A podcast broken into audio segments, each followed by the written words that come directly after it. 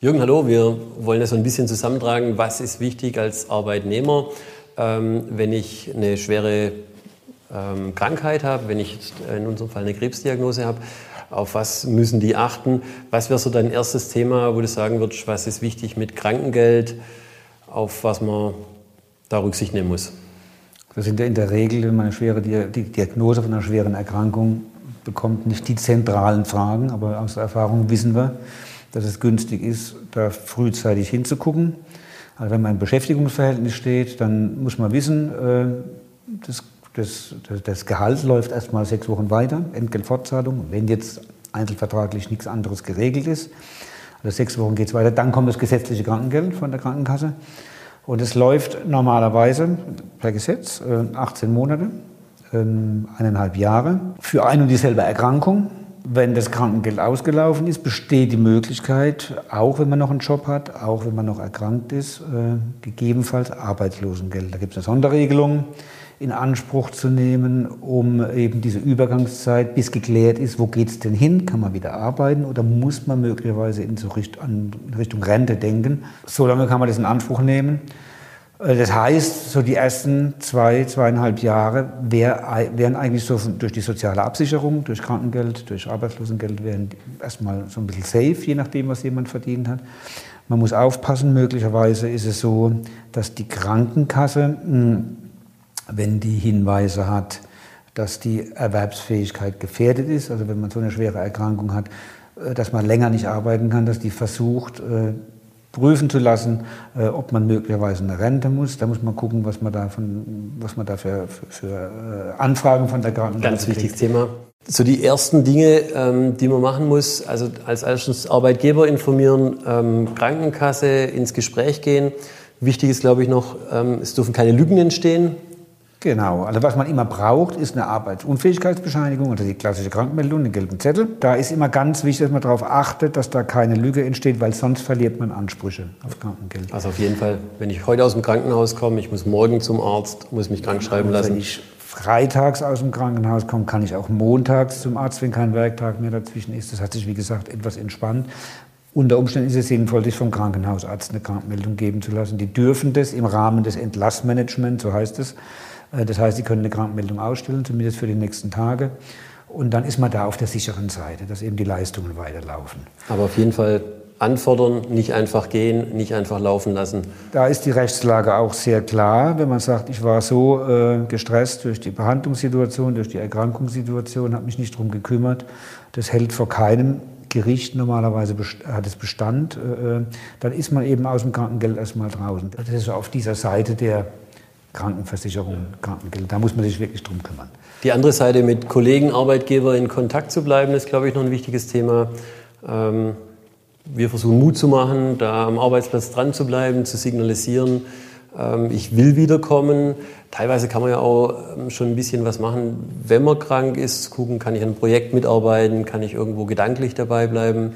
Ähm, also im Prinzip ist es so, äh, dass man, wenn jemand sagt, Arbeit ist für mich wichtig, mein Arbeitsplatz hat mir eher, hat mir eher gut getan, dass man da die Kontakte auch hält. Ne? Dass man da dann äh, aktiv sich darum kümmert, dass man die, äh, die Unsicherheit, die andere mit der eigenen Krankheitssituation erleben, dass man da tatsächlich äh, von sich aus versucht, da ein bisschen Sicherheit reinzubringen. Ja. Das ist natürlich nochmal eine zusätzliche Herausforderung, ne? aber ich glaube, das ist im eigenen Interesse hilfreich. Ne? Und es ist ja häufig auch eine andere Beschäftigung. Ich habe nicht nur Krankheit in meinem Leben, sondern habe auch andere Gedanken, habe genau. auch andere Themen. Ja. Und häufig ist auch ein gutes Signal, ja dann äh, mit dabei zu sein, für die Kollegen zu wissen, der ist nicht einfach weg, sondern man hat dann auch ein anderes Gesprächsthema. Ja. Weil die die Alltagssituation, ich meine, da muss man sich, da darf man sich auch nicht in die Tasche lügen. Wenn man länger weg ist wegen der Therapie, ein halbes Jahr, ein ein Dreivierteljahr oder unter Umständen noch länger ein ganzes Jahr, werden in der Regel in größeren Betrieben Vertretungen eingestellt. Wenn das gut läuft und man hält selber den Kontakt nicht, ist man natürlich auch relativ schnell in einer Außenseiterrolle dann. Ne? Das heißt, es ist schon zu empfehlen, da Kontakt zu halten. Ne?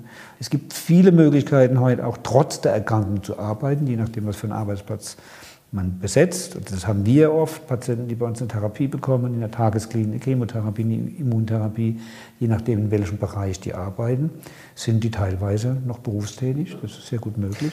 Was sind so die Sondersituationen von Menschen, die ein befristetes Arbeitsverhältnis haben und vielleicht diese Befristung in, in einer Krankheitsphase ausläuft? Äh, ein zentraler Punkt ist da äh, die, äh, die lückenlose Arbeitsunfähigkeitsbescheinigung, von der ich schon gesprochen ja. habe, um auf der Versicherungsseite einfach da die den, die, die Sicherung des Lebensunterhaltes äh, auf eine solide Basis zu stellen. Äh, man kriegt auch dann, wenn ein Arbeitsverhältnis ausläuft, in der Phase der Erkrankung, weil der Vertrag befristet war, dann besteht der Anspruch auf Krankengeld weiter. Das Krankengeld läuft weiter dann, äh, außer man macht den Fehler, dass man vergisst, sich eine neue äh, äh, Arbeitsunfähigkeitsbescheinigung zu holen. Aber ansonsten ist es, glaube ich, eher günstiger zu sagen, man kümmert sich jetzt ums Gesundwerden, ne, um dann letztendlich äh, dann wieder weitere Anstrengungen zu unternehmen, einen Arbeitsplatz, einen neuen Arbeitsplatz zu finden. Wir haben es ab und zu, dass dann die befristeten Verträge, dass man schaut, gibt es eine Verlängerung über die Krankheitsphase hinweg. Das kann man vielleicht vorher noch ähm, ansprechen, mit dem Arbeitgeber da nochmal in Kontakt zu gehen. Ja, das, das ist natürlich ein, ja, das ist ein guter Hinweis. Das gibt es im Einzelfall in der ja. Tat, ne, dass Arbeits, Arbeitgeber auch dann eine Befristung verlängern, wenn jemand krank ja. ist. Thema Wiedereingliederung. Ähm, ich merke, ich bin mit einer Krankheit durch, habe vielleicht eine Reha gemacht. Ähm, auf was müssen da Beschäftigte achten, wenn es um die Wiedereingliederung geht? Auf wen kann ich zugehen? Wer hilft mir dabei? Es gibt so zwei, äh, zwei äh, Konstrukte, die ich für sehr sinnvoll halte. Das eine ist eben diese stufenweise berufliche Wiedereingliederung. Das andere ist das BEM, das berufliche ja. Eingliederungsmanagement. Das ist ein, äh, da sind die Arbeitgeber eigentlich dazu verpflichtet, wenn jemand länger im Jahr als sechs Wochen krank ist, wird von, dem, wird von den Arbeitgebern das berufliche Eingliederungsmanagement äh, quasi äh, ins Leben gerufen, äh, wird oft von Arbeitnehmern als ein Sanktionsinstrument wahrgenommen, ist es aber eigentlich nicht. Es geht eigentlich darum, beim BEM zu klären, warum ist jemand krank, was sind Hindernisse am Arbeitsplatz, was müssen wir am Arbeitsplatz verbessern, damit eben das Risiko wieder zu erkranken deutlich minimiert wird. Ähm, ist eigentlich ein Instrument im Sinne des Arbeitnehmers. Da ist Betriebsrat dabei oder Personalrat. Man kann auch ansonsten Berater dazu nehmen, Integrationsfachdienste die über das Schwerbehindertenrecht äh, eingeschaltet werden. Also ein sehr wichtiges Instrument eigentlich, das viel zu wenig in Anspruch genommen wird, um den Rückkehrprozess an den Arbeitsplatz optimal zu gestalten. Das ist das eine. Das andere ist die stufenweise Wiedereingliederung. Kann man direkt nach einer Reha machen, wenn man eine Reha machen will. Wenn man keine Reha machen wollte oder wenn es nicht sinnvoll war, aus welchen Gründen auch immer, kann man äh, nach der Akutbehandlung eine stufenweise Wiedereingliederung machen. Der Prozess ist einfach der, man steigert langsam die Zeit, die man wieder arbeitet. Man fängt beispielsweise mit zwei, drei Stunden täglich an, geht dann eben nach vier, fünf Wochen hoch bis zu seiner ursprünglichen Arbeitszeit.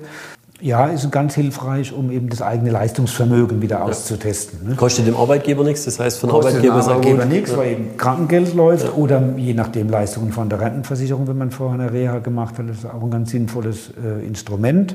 Äh, man muss eben gucken, ob es im jeweiligen Arbeitsplatz passt äh, und welche Möglichkeiten man da hat. Also auch da offenes Gespräch, zu sagen, ich will zurückkommen, wie machen genau. wir es? Betriebliches mit Eingliederungsmanagement. Genau, wird äh, entweder von den Ärzten vorgeschlagen oder man bringt selber mit, äh, man bringt den Vorschlag selber ein, muss dann von den Ärzten ein Eingliederungsvorschlag gemacht werden, dem muss der Arbeitgeber zustimmen und dem stimmt dann die, der Leistungsträger, in dem Fall die Kranken, im einen Fall die Krankenkasse, im anderen Fall die Rentenversicherung zu und dann kann das losgehen. Vielleicht gerade bei Menschen, die jetzt Stammzelltransplantationen hatten, schwere krank sind, erleben wir es auch. Das ein Vierteljahr ist schon die Obergrenze, aber das geht schon und ich glaube, wichtig ist noch äh, zu überlegen, schaffe ich das wieder?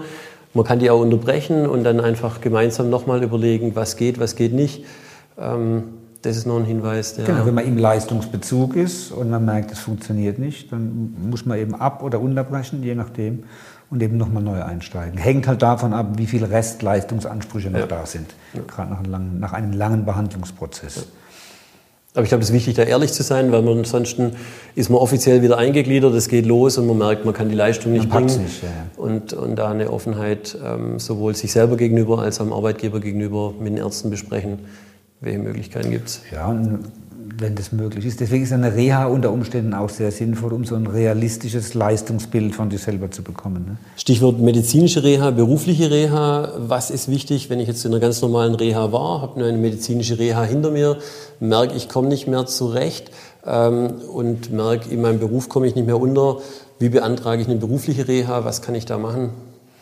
Naja, wenn das, also wie gesagt, es gibt diese beiden Blöcke, medizinische, also Leistungen zur Teilhabe, medizinische Reha und dann die Leistungen zur Teilhabe am Arbeitsleben, die äh, beruflichen Rehas.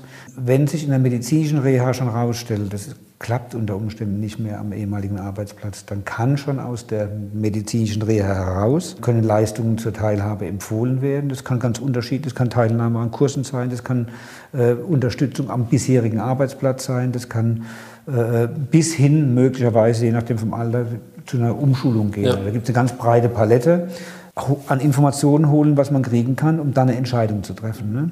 Gibt es irgendwas, was ähm, bezüglich Kündigungsschutz noch wichtig ist, wenn ich als Mitarbeiter krank bin und ähm, merke, mein Arbeitgeber will mich loswerden? Es gilt der normale Kündigungsschutz generell, aber für jemanden, der eine Krebserkrankung hat, der hat äh, die Möglichkeit, äh, nach dem Schwerbehindertenrecht einen Schwerbehindertenausweis zu beantragen. Und mit der Feststellung der Schwerbehinderung, das heißt, wenn der Grad der Behinderung 50 beträgt, das ist bei Tumorerkrankungen so in der Regel eher höher, da hat man einen erweiterten Kündigungsschutz. Das heißt nicht, dass man unkündbar ist, das muss man immer deutlich sagen. Der Arbeitgeber muss dann die äh, Integrationsfachdienste mit, äh, das Integrationsamt mit einschalten, die Kündigung wird geprüft und je nachdem, wie groß der Arbeitgeber ist, hat er da unter Umständen die Pflicht, alternative Arbeitsplätze zur Verfügung zu stellen und, und, und, und. Also der Kündigungsschutz ist, ist erweitert und die Kündigung ist erschwert. Aber es besteht keine Unkündbarkeit. Ja. Ich glaube, der Hinweis ist ganz wichtig nochmal, also wenn der Integrationsfachdienst äh, im Boot ist, wenn ich die Nachricht vom Integrationsfachdienst bekomme, ist ein Gespräch mit dem Arbeitgeber, ist ein wichtiges Signal, es geht eigentlich in Richtung Kündigung. Da kann man ähm, eigentlich ich muss, ausgehen. Ja, ich muss vorsichtig sein. Gibt es irgendeine Möglichkeit von halbtags krank, halbtags arbeiten? Was merke ich, wenn ich, äh, was, was mache ich, wenn ich es nicht mehr richtig schaffe und denke, ich würde trotzdem ein bisschen am Arbeitsplatz dabei sein? Wo ich immer so ein bisschen vorsichtig bin, ist, wenn jemand sagt, ich gehe ich merke, ich spüre, mein Leistungsvermögen ist reduziert, ich werde meine Stelle reduzieren. Das hat natürlich möglicherweise Auswirkungen dann, wenn man wieder erkrankt, weil nämlich dann die Leistungsansprüche geringer sind. Also dann wird eben das Krankengeld möglicherweise nur von einem halben Gehalt oder vom Dreiviertelgehalt berechnet. Das heißt, das merkt man sofort im Geldbeutel. Von daher, wenn es in so einer Übergangsphase, bis man wieder so ein bisschen sich im Klaren ist, wie das Leistungsvermögen sich entwickelt, wenn man da die Möglichkeit hat, zu sagen, man macht über noch Resturlaube, über Überstunden oder über Zeitkonten, je nachdem wie das ist, fährt man erstmal runter und arbeitet da ein bisschen weniger und guckt, wo man steht. Das halte ich für sinnvoller, wenn es machbar ist, als sofort äh, die, die Stelle zu teilen, weil das eben, wie gesagt, Auswirkungen hat eben auf die mögliche spätere Sozialleistung und Krankengeld. Oder unter Umständen ist eine Alternative auch, dass man eine Berentung angeht. Renten kann es ja, Erwerbsminderungsrenten kann es als Vollrente, als Teilrente äh, geben. Das kann man zwar selber nicht so beantragen, wie man es gern hätte, das stellen die Sozialmediziner von der Rentenversicherung fest, wie das Leistungsvermögen noch ist. Aber man hat da schon Gestaltungsmöglichkeiten, auch über die Reha. Man kann das auch mitteilen, wenn man sagt, ich strebe eigentlich eine Teilrente an, weil mein Leistungsvermögen sich so verändert hat und man erreicht es und kann dann eine Teilrente kombinieren mit einer Teilbeschäftigung noch, ist es oftmals eine sehr gute Lösung im Einzelfall. Ja, also ganz klar in der Reha das auch kommunizieren. Ich kann genau. das momentan nicht mehr vorstellen. Und ich glaube, das Stichwort Urlaub ist noch ganz wichtig. Ähm, wir versuchen dann immer, man hat ja meistens dann recht viel Resturlaub, wenn man ja. eine Krankheitsphase hinter hat. Der auch erhalten bleibt. Ja. Da gibt es äh, sowohl ein EuGH-Urteil dazu als auch ein Bundesarbeitsgerichtsurteil. Der bleibt bis zu einem gewissen Umfang bestehen, zumindest mal im Umfang des gesetzlichen des gesetzlichen Urlaubs, wenn, nicht, wenn auch nicht des tariflichen Urlaubs, bis 15 Monate nach dem Zeitpunkt, wo er entstanden ist, der Anspruch. Also von daher kann man damit noch spielen. Ja. Und das ist ja häufig auch im Arbeitgeber gegenüber ein gutes Signal zu sagen, ich mache einen Tag Urlaub die Woche, arbeite Montag, Dienstag, Donnerstag, Freitag. Genau. Ähm, dann kann eine Eingliederung noch länger gestreckt werden, außerhalb dieser drei Monate. Aber wichtiger Hinweis, wenn ich merke, ich, ich komme mit dem alten Arbeitsplatz vermutlich nicht mehr zurecht, mich rechtzeitig darum zu kümmern, zu gucken, welche Informationen kriege ich wo und was für theoretische Möglichkeiten gibt es. Halbtag krank gibt es nicht. Was gibt es sonst für Möglichkeiten, dass ich äh, drin bleiben kann, ein bisschen was vom Arbeitsplatz mitkriege? Ähm, während einer Behandlungsphase? Was man dann, was man letztendlich nur machen kann, ist, dass man eben dann, wenn man eben nichts nach unserem, nach unserem äh, Recht der Krankenversicherung sagen kann, ich arbeite einen halben Tag und bin einen halben Tag krankgeschrieben, dass man eben guckt, dass man auf eine andere Art und Weise damit spielt, dass man beispielsweise sagt, okay, klassisches Beispiel, jemand, der eine Therapie bekommt, ambulant oder teilstationär, dass er sagt, okay, die Tage der Therapie. Ähm, da, bin ich, da geht mir es schlecht, da bin ich geschwächt, da bin ich äh, nicht leistungsfähig, bleibe ich zu Hause und wenn zwei, drei Tage, wenn ich das dann gepackt habe, geht mir ein bisschen besser, dann gehe ich dann wieder arbeiten. Ich glaube, wichtig ist da auch nochmal zu wissen, ist, das funktioniert auch im Krankengeldbezug. Das ist, glaube ich, häufig eine Frage, dass ähm, Patienten dann nicht sicher sind, ob das im Krankengeldbezug funktioniert. Ganz klar ja. Und wir erleben, es lohnt sich auch häufig für die Patienten, beruflich drin zu bleiben, genau. ein bisschen Abwechslung zu haben. Auch da wichtig, mit dem Arbeitgeber absprechen, ja. weil oftmals sind auch die Arbeitgeber oder Personalabteilungen da verunsichert und denken, das geht nicht. Man kann natürlich nicht, also in dem Moment, wo ich krankgeschrieben bin, kann man natürlich auch arbeiten gehen, dann ist man nicht mehr krankgeschrieben. Aber dann muss man eben gucken, dass man seine Krankmeldungen immer so über diese Zeiträume bekommt, die man braucht, und dann eben für die andere Zeit wieder gesund geschrieben ist. Ne?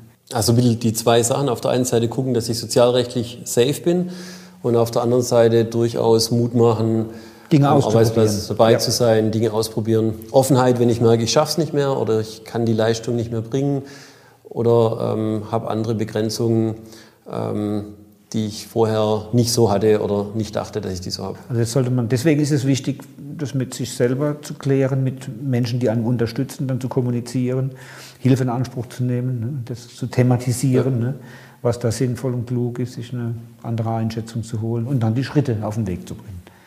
Und den Mut zu haben, auch Regeln so auszulegen, dass sie einem selber hilfreich sind. Dankeschön.